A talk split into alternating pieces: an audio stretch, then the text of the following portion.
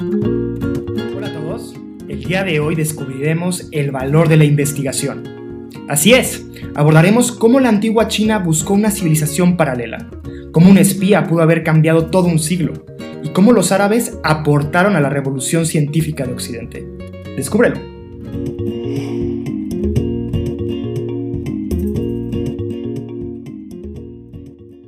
Hola a todos, soy Fermín Begueriz, bienvenidos a este nuevo episodio del podcast Compas Guiándote por la Historia.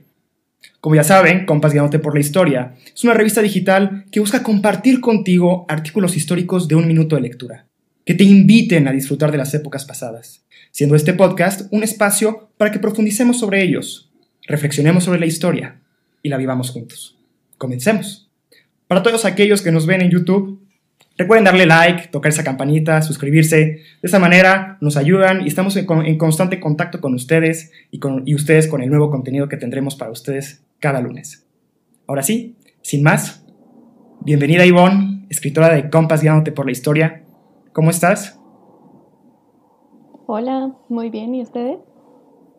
Todo bien, gracias Ivonne. Guilén, gracias también por estar aquí con nosotros. Muchas gracias por la invitación. Hoy va a ser un tema interesante y por ahí con unas sorpresas que no sabíamos.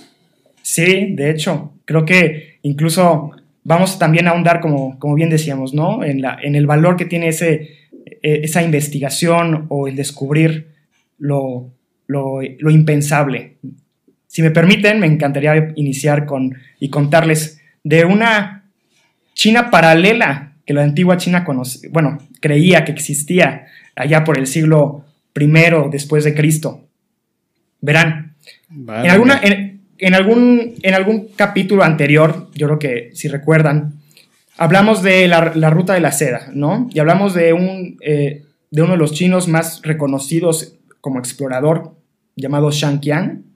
Shang Qian fue un enviado imperial de los Han y fue reconocido precursor, como bien les decía, de la ruta de la seda en el siglo II a.C. Ahora sí, aquí van a venir unos nombres chinos que igual los van a confundir, que puede ser que los confundan, pero quiero que se queden con dos en, su mente, los más, más relevantes de este escrito. Gan Jing y Yu Huan. Gan Jing, Yu Huan. ¿Dale? Gan Jing sería igualmente afamado por haber traspasado los límites conocidos de China. En búsqueda de una tierra utópica, a lo que los estudiosos se referían, como Da Qin o la Gran Qin. ¿Por qué se llamaba la Gran Qin?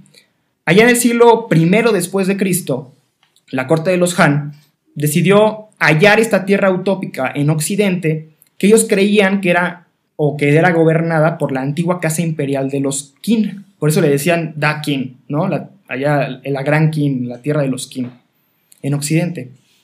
Entonces, siguiendo las órdenes del general Ban Chao, que fue administrador de los dominios de Asia Central de China, Ban Chao le dijo a Gan Jing, ese primer nombre que les decía, ese tengámoslo aquí en la mente, Gan Jing se, le ordenó incursionar a Occidente para así entablar relaciones con el, aquel lejano y utópico lugar. Y de verdad utópico, porque o sea, los, eh, antiguos chinos lo, lo, lo pensaban como pues, era China, pero mejor. China, pero con más orden. China, pero eh, con más abundancia y riquezas.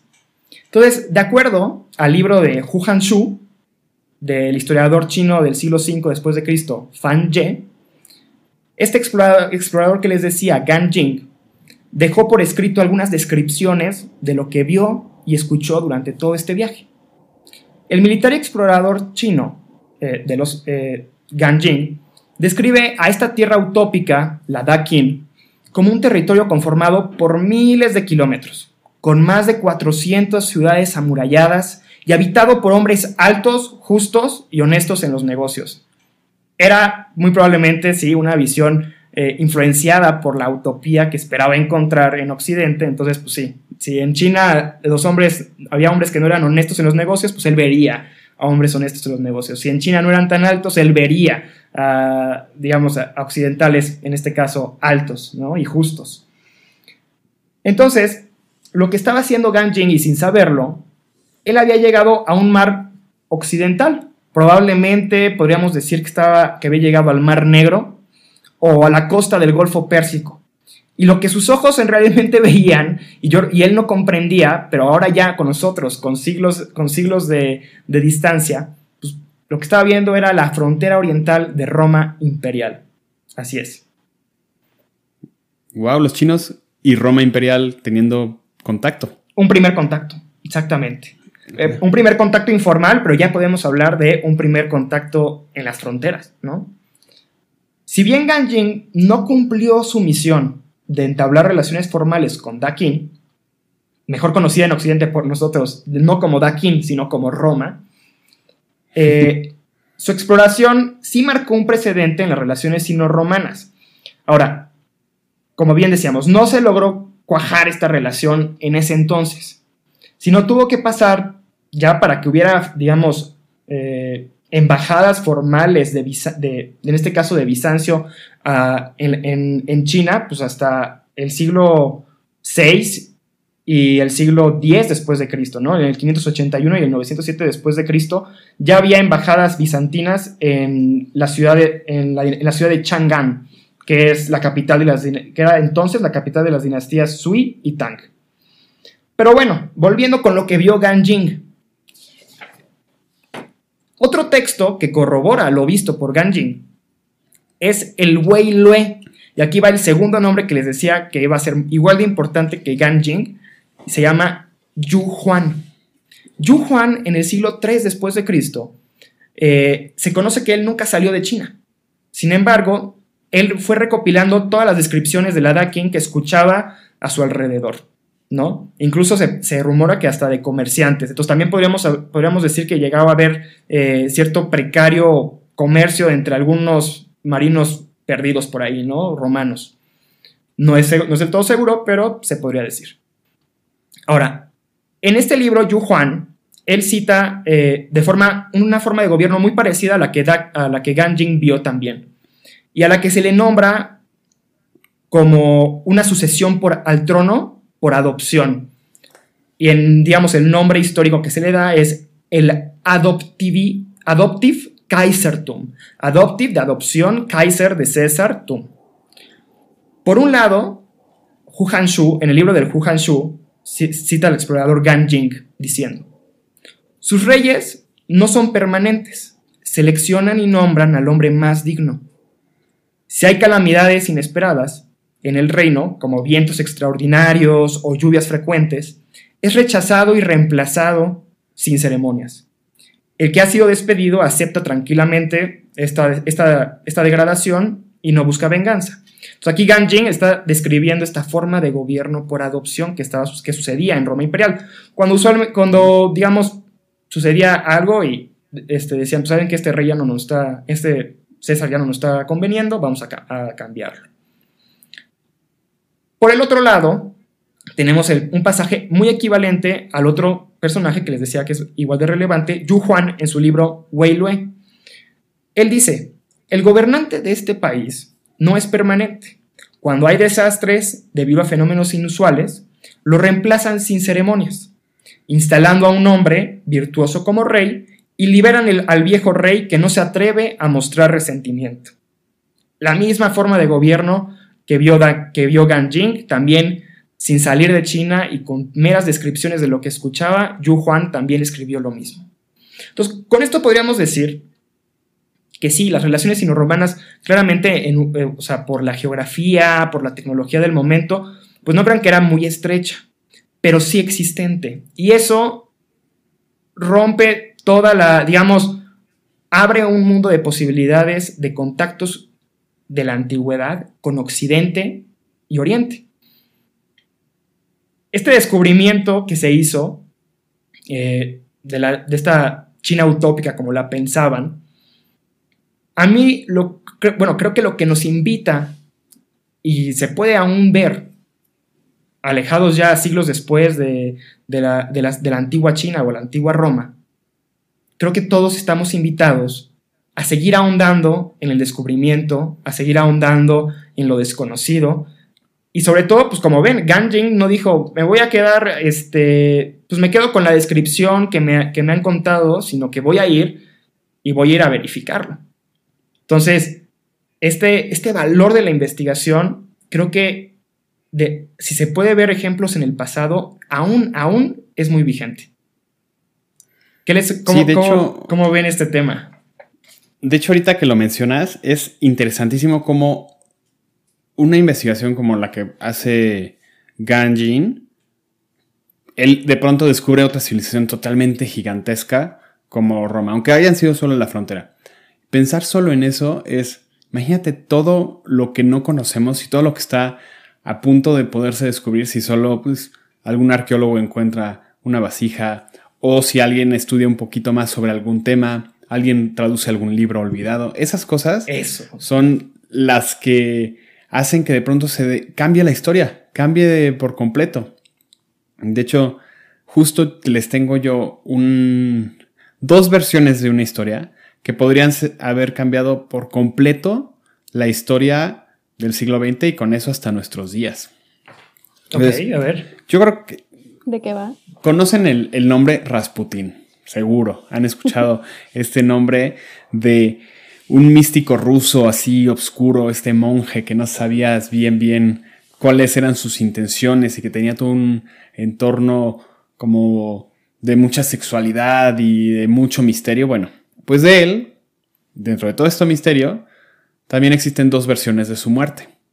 Y hasta la fecha, la segunda aún está por comprobarse. Grigori Rasputin era este místico ruso que tuvo una enorme influencia en la familia real rusa de los Romanov, particularmente de, eh, sobre la zarina. Entonces, ¿por qué? ¿Por qué tuvo esta influencia? Porque él tenía una fama de gran curador. Era este monje que tenía poderes. Entonces, la madre del Zarevich, que era la zarina Alejandra, estaba desesperada porque su hijo, el Zarevich, que era el heredero, el único heredero al trono y el último prácticamente que podía, el último Romanov disponible, tenía terribles dolores por hemofilia, que es una enfermedad de la sangre, sobre todo por mezclar, este, mezclarse entre parientes, ¿no? Entonces, este niño se llamaba Alexei y, como les mencionaba, el único heredero al trono, que era no nada más un tronito, era el trono de emperador y autócrata de todas las Rusias. Este era un, iba a ser el amo y señor de la, mitad del mundo civilizado como lo veían en ese entonces. La familia Romanov estaba integrada por el zar Nicolás II, la zarina Alejandra, cuatro princesas, Olga, Tatiana, María y Anastasia, la de la película, que también tiene su historia de si sobrevivió o no sobrevivió, y el pequeño Zarevich. Entonces, la familia completa se vio envuelta en chismorreo y escándalo por los cuestionables métodos de Rasputín y su terrible fama de mujeriego. Entonces imagínense que este alcohólico depravado, como lo señalaba la sociedad rusa, estaba conviviendo con los, con los emperadores, con los zares, y más cercano con la zarina. Pues eso da mucho de qué hablar. Ella, la zarina Alejandra, sufrió calumnias y terribles acusaciones que la señalaban como amante de Rasputín. Sin embargo, o sea, eso se cree que era falso todo eso que decían, pero lo que sí era súper verdadera, innegable, es que la presencia de Rasputín efectivamente aliviaba los dolores del Zarevich. Entonces, pues a Alejandra no le importaba lo que dijeran de ella, ella necesitaba que estuviera cerca de su familia Rasputín. Y esta cercanía, obviamente, a él, a Rasputín, le daba una influencia enorme sobre el pensamiento de la zarina y, por consecuencia, en el pensamiento del zar mismo, influyendo directamente en las decisiones del gobierno del el enorme imperio ruso. Este tipo se había colado en la monarquía. Entonces, este, esta influencia estaba sumamente mal vista por la prensa, número uno. Número dos, los, los siervos. Y número tres, la comunidad internacional. Pero sobre todo por la misma aristocracia rusa y los familiares más allegados al zar. Uno de ellos, y este es un nombre que se tienen que aprender, es Félix Yusupov. Yusupov era esposo de una de las sobrinas del zar Nicolás II, muy cercano a la familia. Decidió, él decidió que ya era suficiente este monje místico y que por el bien de la familia real y de la sustentabilidad del imperio se tenían que deshacer de él. Aparte, el imperio Rusia recientemente había sido derrotado en la guerra ruso-japonesa y estaba inmerso en la Primera Guerra Mundial. No podían darse el lujo de tener a alguien que estaba cambiándole las ideas al zar. Entonces decide acabar con la terrible amenaza de Rasputín y lo invita a cenar a su mansión, el Palacio Moika en San Petersburgo. Yusupov, con varios amigos, habían planeado asesinarlo en esta cena. Junto con los invitados, elaboraron este plan de asesinato y en, su bebida y alimentos pusieron cianuro. Cantidades que decían esto es para matar a 10 personas. No hay forma que alguien sobreviva con esta cantidad de cianuro. Pero a pesar de la gran cantidad de veneno, Rasputin seguía bebiendo y comiendo como si nada. Entonces, imagínense lo que era para ellos. ese cuate realmente tiene poderes. Ese cuate sí tiene poderes. Entonces, desesperado, Yusupov decidió dispararle con su pistola. Una pistola Browning.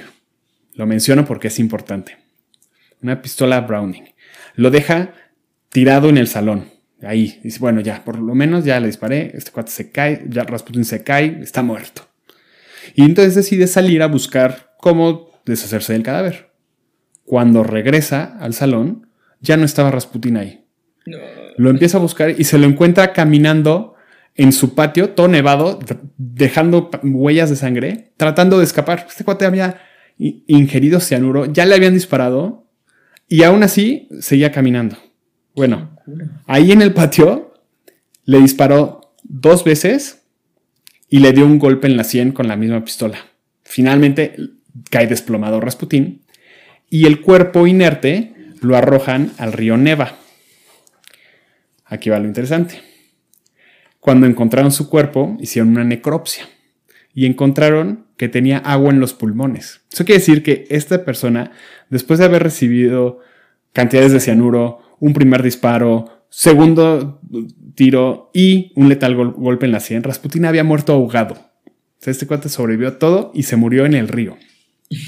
Esto obviamente es impresionante, le da mucho eh, poder a la leyenda de Rasputin el chiste es que finalmente en 1916 el hombre que había tenido absoluto control sobre las ideas de la zarina Alejandra y por extensión del zar Nicolás II había muerto. Pero esta solo es la primera versión y puede que sea totalmente mentira. Ah. Parece ser que todo esto fue una historia que contaron para ocultar lo que realmente sucedió, que es algo que recientemente se ha descubierto, justo ese valor de la investigación, porque volvieron a revisar los resultados de la necropsia, particularmente las fotos. Entonces, ¿se acuerdan que les dije que se acordaban de Félix Yusupov, el que tramó todo este atentado? Bueno, él, como un buen aristócrata ruso, tuvo una educación de alto nivel en Europa particularmente en Oxford, en Inglaterra, donde conoció a un sujeto llamado Oswald Theodor Reiner. Reiner era fluido en alemán, francés y ruso, justamente los idiomas requeridos para destacar en la exigente y añeja aristocracia rusa, por lo que en diciembre de 1915 lo reclutan al MI6, es decir, el servicio de inteligencia del, servicio de inteligencia secreto del Reino Unido, exactamente, el, al que, el que forma parte de James Bond. Y ahí lo reclutan como oficial de inteligencia y lo mandan a Rusia.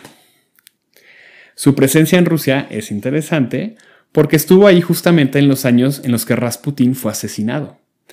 Y Recientemente, con la revisión de las fotografías de la, de la necropsia del, del, místico ruso, se reveló que el, cadáver tenía en la frente una herida de bala, lo que indudablemente hubiera causado la muerte. No importa qué tan místico ruso con poderes seas, un balazo en la frente, nadie, nadie se levanta de eso.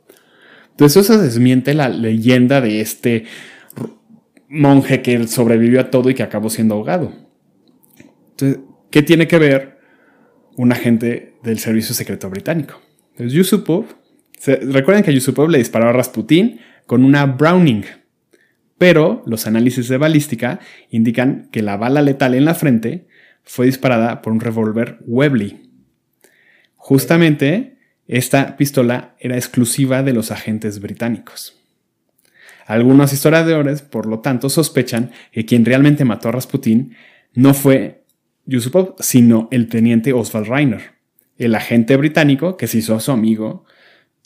Los británicos, y tiene explicación porque los británicos estaban desesperados por mantener a Rusia en la Primera Guerra Mundial. Entonces le pusieron la mira a Rasputin, le pusieron justamente en la mira a Rasputin porque pues, no querían que él, con sus ideas de salirse de la guerra, hiciera que el zar ordenara que Rusia se rindiera. Entonces, por lo tanto, se cree que Reiner pudo haber estado implicado en este complot del Palacio Moika para asegurar la muerte del místico y evitar que Rusia dejara la guerra. Lo que habría permitido, y aquí es lo que, donde cambiaría la historia por completo, si Rusia se hubiera salido de la Primera Guerra Mundial, habría permitido que los alemanes liberaran la tensión del frente oriental y se concentraran con altas posibilidades de ganar en el frente occidental. eso habría cambiado el curso de la Primera Guerra Mundial. Por supuesto. Ahora, ahí, les va. Hay, hay que investigar más de esto, ¿no? Entonces, la confirmación de que Rainer se reunió efectivamente con Yusupov se puede saber gracias al diario del chofer de Rainer, que era William Compton, quien registró todas las visitas que hacía y en la última, en la, justamente la noche del asesinato, él escribió, es un hecho poco conocido que Rasputin no fue disparado por un ruso, sino por un inglés. Ya abre las posibilidades. Y otra evidencia es una carta que escribió un asistente del Palacio Moica a otro oficial británico en el que, y aquí cito, que dice, aunque las cosas aquí no han procedido completamente de acuerdo al plan, nuestro objetivo se ha logrado claramente. Y ya se han hecho algunas preguntas incómodas, más bien, ya se han hecho algunas preguntas incómodas sobre una participación más amplia. Rainer está atendiendo cabos sueltos y sin duda lo informará. Entonces aquí se habla ya de un complot más a nivel espionaje internacional. Lo, que es indudable es que si Rusia se habría podido enfocar, si, se hubiera, si Rasputin se hubiera seguido vivo, Rusia se habría salido de la Primera Guerra Mundial y hubiera enfocado su atención en frenar las raíces de lo que eventualmente sería la revolución bolchevique, cortando de tajo la revolución rusa.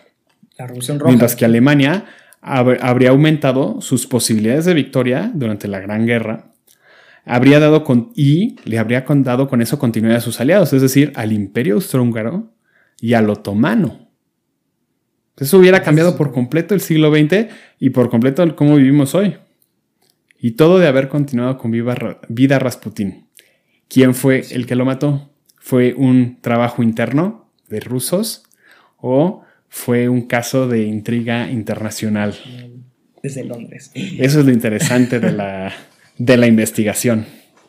No, está cañón. Qué, increíble cómo, o sea, sorprendente, ¿no? Cómo, cómo puede tener una persona, eh, pues esa, esa relevancia. Creo que eso, eso, eso a, mí me, a mí me sorprende. O sea, cómo Rasputin, yo creo que otros personajes históricos pueden tener esa relevancia tan en, en el, en, digamos, en la evolución histórica.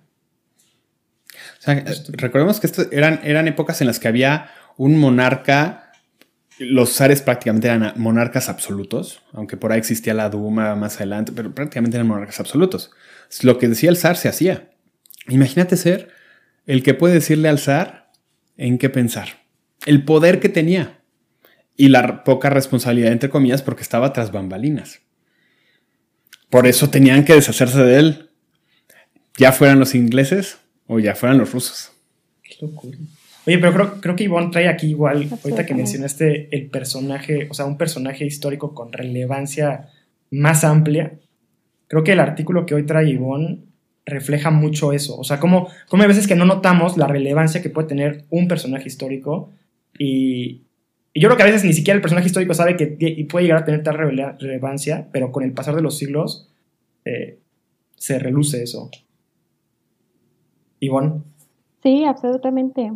Entonces, eh, yo esta noche les traigo un artículo de un hombre que probablemente muchos no hayamos escuchado hablar, que se llama Al-Hassan, o en su original árabe, Ibn al-Haytham. Pero a él le debemos en realidad muy probablemente el invento de la primera cámara oscura, al igual que una muy buena descripción de qué es la rarefacción y también descripciones sobre anatomía y muchos, muchos avances que vamos a ir viendo. Entonces, este curioso personaje del que quizá no hayamos escuchado, eh, a pesar de que tiene un cráter lunar con su nombre, ¿no?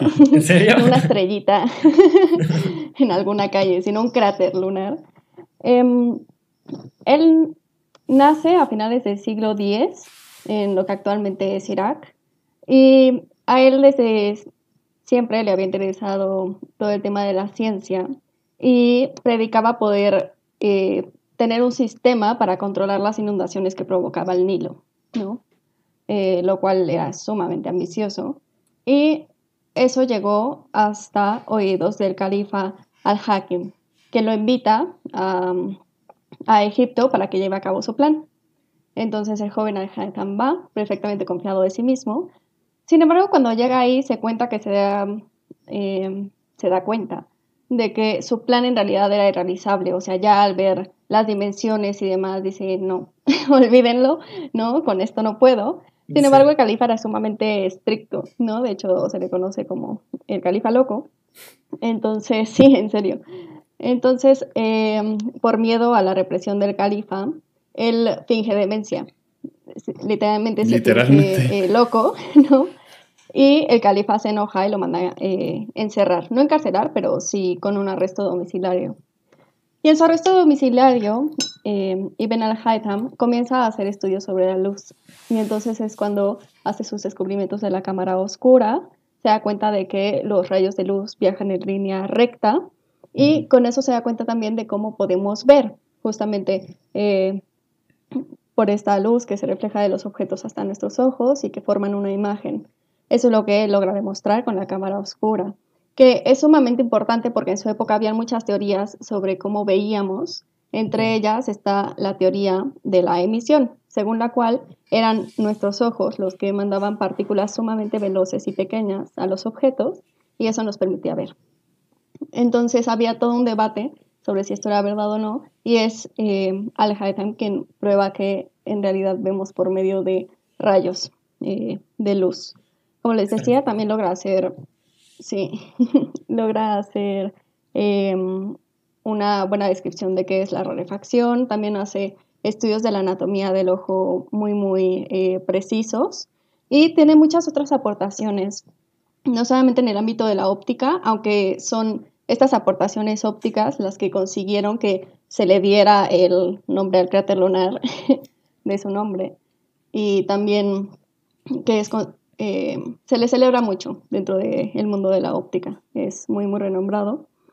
Sin embargo, también tiene varios otros avances. Por ejemplo, en la astronomía, él es el primero en criticar a Ptolomeo, que no era cualquier cosa. Consideramos que en la antigüedad había un, pues podríamos decirlo, mayor respeto por las eh, autoridades o una mayor confianza en los investigadores eh, que habían antecedido a la persona. Entonces no era en realidad cualquier cosa criticar a Ptolomeo, a tal punto que él es el primero eh, que tenemos noticia que lo hace. Y es muy interesante que lo hace justamente diciendo que hay que criticar el sistema tolemaico, porque la, descripción que, debemos, que debe hacer la astronomía debe ser algo real y el sistema tolemaico no lo era, ¿no? no se correspondía, entonces había que criticarlo. Eso es lo que él dice. Y luego también algo que me parece sumamente interesante y genial de él, y que realmente me apasionó mucho cuando lo descubrí, es que también es eh, un crítico del quinto postulado de Euclides. Entonces, el quinto, el quinto postulado de Euclides lo que dice, a ver, una breve recapitulación. Las matemáticas euclidianas son las normales que conocimos en la escuela, con las cuales eh, puedes hacer estas figuras y puedes eh, en base de una serie de premisas, de una serie de reglas, puedes ir deduciendo cosas, ¿no? Eh, y una de esas reglas dice que si pones un punto exterior a una línea, por ese punto va a pasar una y solamente una línea paralela. Entonces, eh, durante mucho tiempo este postulado ha generado mucho cosquilleo a la gente porque no parece evidente que eh, un punto por afuera tras una sola paralela. Y es el cuestionamiento de ello lo que ha llevado a desarrollar las matemáticas euclidianas, eh, las cuales tienen, justamente decidieron que este postulado no iba a existir y dijeron, bueno, si lo quitamos, vamos a ver qué pasa. Normalmente, esto no es una prueba en un sentido riguroso, pero se suele utilizar mucho lo que se llama una prueba por reducción al absurdo, que es voy a, voy a negar un postulado y si esa negación me conduce a una contradicción, entonces puedo decir que el postulado es, o sea, vaya que lo contrario, es decir, que la afirmación de ese postulado es verdadera. Sí. Porque la negación me lleva a una contradicción. Entonces, se han hecho, o sea, se han hecho estudios en los cuales se negaba este quinto postulado y eh, se dieron cuenta de que no llevaba ninguna contradicción, hasta la fecha no lo lleva, y de hecho desarrollaron estas matemáticas que son las no euclidianas, las cuales son sumamente importantes, por ejemplo, para la física, porque el modelo de Einstein necesita de matemáticas no euclidianas para poderse comprender, ¿no? Entonces, todo esto, que es súper interesante, sí. Se le ocurrió a Alhazen. Sí, Alhazen ya desde su época, que estamos hablando del siglo X, o sea, estamos hablando hace mil años, ¿no? Este señor ya había dicho como, ah, pues este postulado está rarito, y comenzó a hacer justamente pruebas por reducción al absurdo, y se dio cuenta de que no llegaba ninguna contradicción, ¿no? Eh, que yo sepa, no profundizó más, pero sí comenzó con esos estudios. Y de hecho, hablando de esto de cómo se consideraba o había un gran respeto por los antecesores. Muchos que conocieron esta, esta digamos, prueba de, de Alhazen lo criticaron bastante y dijeron como, no, lo que pasa es que Alhazen no comprendió a Aristóteles y por eso no comprende a Euclides y por eso es que hace estas cosas rarísimas, pero él está mal, ¿no? este postulado no puede ser falso. Entonces eso es sumamente eh, interesante, su búsqueda, su deseo por saber más allá de una autoridad o de una tradición que les llegara, que no significa que no las respetara, a ver, las conocía y las estudiaba, pero eh, no, se saciaba con eso, que creo que es algo que pudimos ver a lo largo de, lo, o hemos podido ver a lo largo de los tres artículos, desde China, de cómo este personaje no se sació, ¿no? Con las historias que le llegaban, sino que quería ir y descubrir qué era esa ciudad de la cual se hablaba y hacer una eh, un recorrido que debió de haber sido sumamente tormentoso y, peligroso por tierras inhóspitas. Eh, o también como actualmente pues no, no nos bastó saber que Rasputin había aguantado cantidades inmensas de cianuro y que debía de haber otra explicación. Y Alhazen, que no se conformaba con su gente, bueno, con lo que le llegaba en textos de gente predecedera que justamente esta es eh, otra de sus mayores aportaciones, que es su aportación al método científico, porque Alhazen ya desde, justo desde el siglo X, eh, él ya predicaba que debían de cuestionar eh, los textos y que no bastaba con que un texto te dijera, ah, mira, pues vemos porque hay pequeñas partículas del ojo que salen ¿no? y iluminan los objetos. Él quería pruebas, él quería literalmente hacer experimentos como la cámara oscura y quería también pruebas matemáticas. Él fue un matemático muy, muy eh, importante, muy serio. Em, y esa es su gran aportación. Nosotros normalmente eh, pensamos en la revolución científica en, más hacia los modernos y con justa eh, razón. Normalmente los historiadores lo ponen en los modernos y se piensa que Bacon es quien comienza con esta revolución científica porque justo él dice, bueno, tenemos que comenzar a cuestionar esto y cuestionar las causas de Aristóteles, etcétera, y sí lleva a cabo eh, una aportación muy, muy relevante, pero lo que es muy interesante es que es Alhazen quien influye en ellos. Entonces, muy probablemente influenció en Bacon, influenció en Descartes, por ejemplo, mucho de la óptica de Descartes, que también él hizo grandes, grandes aportaciones a, la óptica, muchas de ellas se basan en, en Alhazen. Entonces, eh, Bacon, Descartes. Sí, entonces él en realidad es una figura que influyó mucho, sin embargo no lo sabemos, ¿no? O sea, no, estos nombres no nos suenan, estos nombres no, no se hablan, pero creo que es muy interesante. Y eh, para cerrar les voy a leer una cita que considero ser sumamente bella Adelante. de Alhazen, quien dice, quien dice, aquel que busca la verdad no es el que estudia los escritos de los antiguos y siguiendo su disposición natural confía en ellos, sino aquel que sospecha su fe en ellos y cuestiona lo que recoge de ellos. aquel que se convence por argumentos y demostraciones, y no por lo que dicen las personas, cuya naturaleza está llena de todo tipo de imperfecciones y deficiencias. Wow, eso en el siglo X está cañón. Sí, está sorprendente. Sí, la, idea de cuestiona las ideas y busca evidencia es súper revolucionario para haberse escrito en el siglo X. Y aquí estamos hablando. Totalmente. Ahorita me, hice conexión ahí como siglo X, estamos igual hablando de cuando Bizancio estaba haciendo sus primeras misiones de, diplomáticas en China. Igual acá estaban, digamos, dándole las, las bases a Einstein para ir generando su. está, increíble.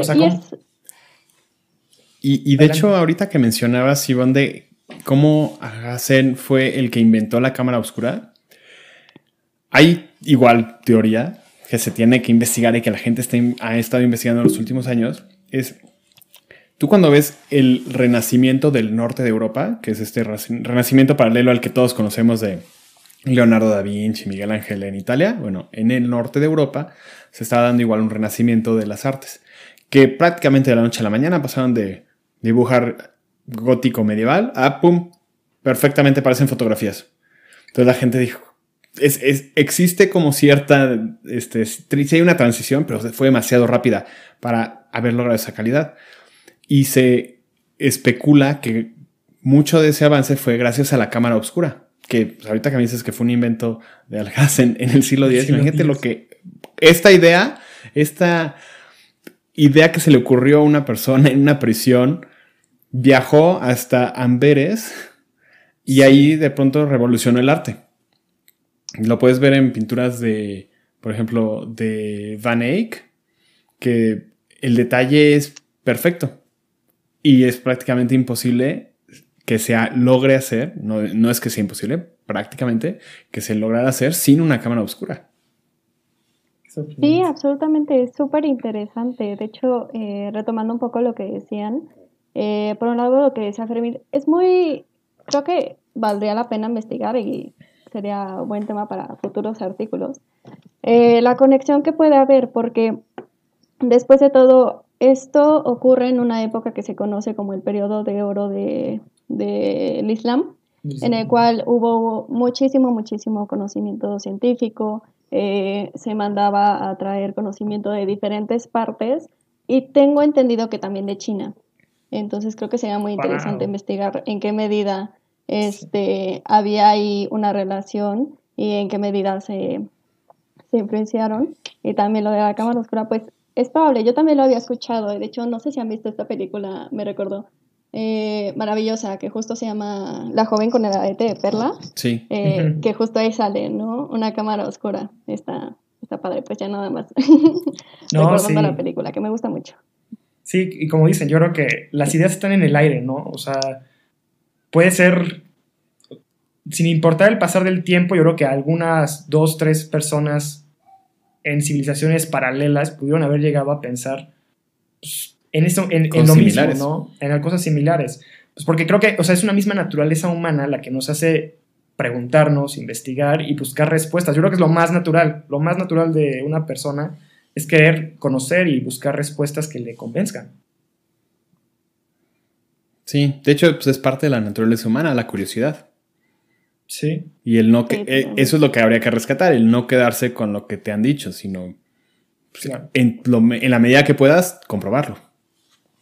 Y al Hansen me imagino que era una persona sumamente curiosa, porque para, para cuestionar así, decir, no, ¿sabes qué? No, Euclides por, por siglos han creído que tú estás, que tú estás en lo correcto, yo te digo lo, lo contrario. O sea. No, está sorprendente. No, pues la verdad es que creo que el valor de la investigación es, es lo que hace avanzar a la humanidad en general. O sea, el valor, de, el valor de cuestionarse, el valor de buscar respuestas, el valor de eh, incluso de comprobar errores que pudieron haberse ido arrastrando con el tiempo. Que, según yo, no es decir que Euclides en el caso del Hassen estuviera mal, pero estaban hablando de conceptos o de teorías geométricas diferentes. ¿No, es así, Ivonne? Sí, tengo entendido que sí. Es decir, después de todo, hemos, nos hemos basado por, en las matemáticas de Euclides durante siglos, ¿no? Y seguimos utilizándolas para muchas cosas, porque si no podríamos, creo, tampoco utilizarlas para todo. Por ejemplo, en las matemáticas euclidianas, los triángulos pueden medir más de 180 grados o menos de 180 grados, dependiendo de cómo niegues el postulado, porque hay quienes dicen que no pasa ninguna paralela y hay quienes dicen que pasan muchas. Este, y dependiendo de cómo lo hagas, los triángulos pueden tener estas variedades. Eh, pero pues nada, sería muy difícil construir edificios este, pensando de esa manera, ¿no? Sí, por supuesto. Con unos cálculos en donde no puedas hacer cálculos normales sería muy, muy extraño. Entonces, pues no, no tanto que esté mal, pero... Sí, no, y que una teoría... Sino que se, van construyendo. O sea, a la hora de que alguien cuestiona algo, abre la posibilidad de que se pueda avanzar y hacer lo que ya se tenía como una teoría, a lo mejor una adecuación o se amplíe o incluso, como le hace al Hassen, es ok, la de Euclides claro que funciona. Pero existe todo este otro mundo que no está considerando y eventualmente llegaríamos hasta Einstein que dice, efectivamente, es otra cosa. Si nos hubiéramos quedado con las matemáticas euclidianas, pues no, no conoceríamos todo ese mundo. Y como eso, todo lo que no conocemos. sí, justo. Y yo creo que lo que comprueba también es que se viven distintas realidades, ¿no? O sea, hay, teorías que en la Tierra, pues, con la gravedad, pues sí, no, sí, sí, sí hacen sentido. Pero ahora quitar la gravedad en el, en el, espacio, pues ya es una variable que no, con la que no cuentas y con la que tienes que teorizar de manera, y por ello tienes que teorizar de manera diferente, que fue justo lo que yo creo que le pasó a Einstein cuando pues, venía de una, de una física newtoniana, que pues claro que funciona con, con la gravedad, pero ahora pensando en sistemas macros planetarios y, del universo, pues ya hay variables que entran en, acción y que se deben de considerar. Exactamente. Es justamente la curiosidad. Sí, aparte creo que es muy interesante resaltar que es curiosidad eh, ociosa, por llamarlo de alguna manera, porque creo que algo que se puede ver es que mm, en estas investigaciones, pues no se estaba diciendo como, ah, pues voy a hacer esta investigación porque creo que le voy a sacar tal utilidad o porque creo que de esa manera voy a revolucionar el mundo. En realidad eran investigaciones que, pues desde un punto de vista utilitarista podríamos decir ociosas, ¿no? O sea, eh, ¿cuál sería el sentido de viajar de miles de kilómetros en busca de una ciudad que ni siquiera sabes si existe, ¿no? Que te ha llegado así como de puro, puro recuento, o cuál sería el punto de saber cómo murió Rasputín, si igual ya está muerto, ¿no? o en el caso de Alhazen, pues para qué, o sea, si tienes una matemática que funciona, que todo el mundo usa, eh, ¿para qué te pondrías a estar evaluando sus postulados? O sea, ¿no? Ahí, ah, voy a negar esto, a ver qué pasa, a ver a dónde me lleva, o qué relevancia podría tener hacer una cámara oscura, es decir, ¿no? Parecería que la gente tendría cosas más importantes que hacer. Sin embargo, creo que la, búsqueda de la verdad, por decirlo así, por la verdad misma, em, es sumamente valiosa, ¿no? Sí, sí, sí, no sabes cómo puede eso aportar, ¿no? Igual No todo tiene que estar enraizado en un, en un beneficio inmediato. El beneficio a lo mejor sale después. Por supuesto. Oigan, pues muchísimas gracias. La verdad estuvo, a mí me gustó como, como digamos, resaltar personajes históricos cuya deseo de ahondar en lo desconocido o cuestionarse e investigar, abre, una, abre, abre posibilidades, abre teorías, ¿no? O sea, desde las primeras relaciones China, de China y Roma hasta una, una conspiración internacional que causó, digamos, que cambió el destino de la Primera Guerra Mundial, o a Hassen mismo, que, cuya cámara oscura influyó en el, que fue Renacimiento, ¿no, Guilen? Hasta el renacimiento del norte de Europa, sí. Sí, entonces. Y hasta Einstein, y a todo el mundo. Einstein, suena como que el que más de todos los que mencionamos, el que todavía hizo más fuerte los cambios. Por supuesto. Entonces creo que sí, sí, sí. Y creo que resaltarlos nos despierta a todos el deseo de seguir investigando y, no, y no quedarnos con lo, que, con lo que nos dicen, sino ir a ahondar más, descubrir, preguntarnos, cuestionarnos y no sabemos qué vayamos a descubrir. Creo que eso es lo más, lo más interesante, ¿no? Del tema. Exacto. Pues muchas gracias, Ivonne. Gracias, Gilen, también por estar aquí en este episodio del podcast Compas Guiándote por la Historia. Y muchas gracias a ustedes por escucharnos.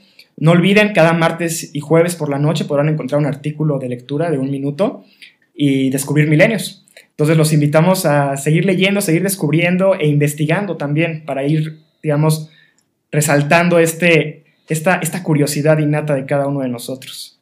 Lean un minuto, descubran milenios. Muchas gracias. Hasta luego. Hasta luego. Bye. Hasta luego.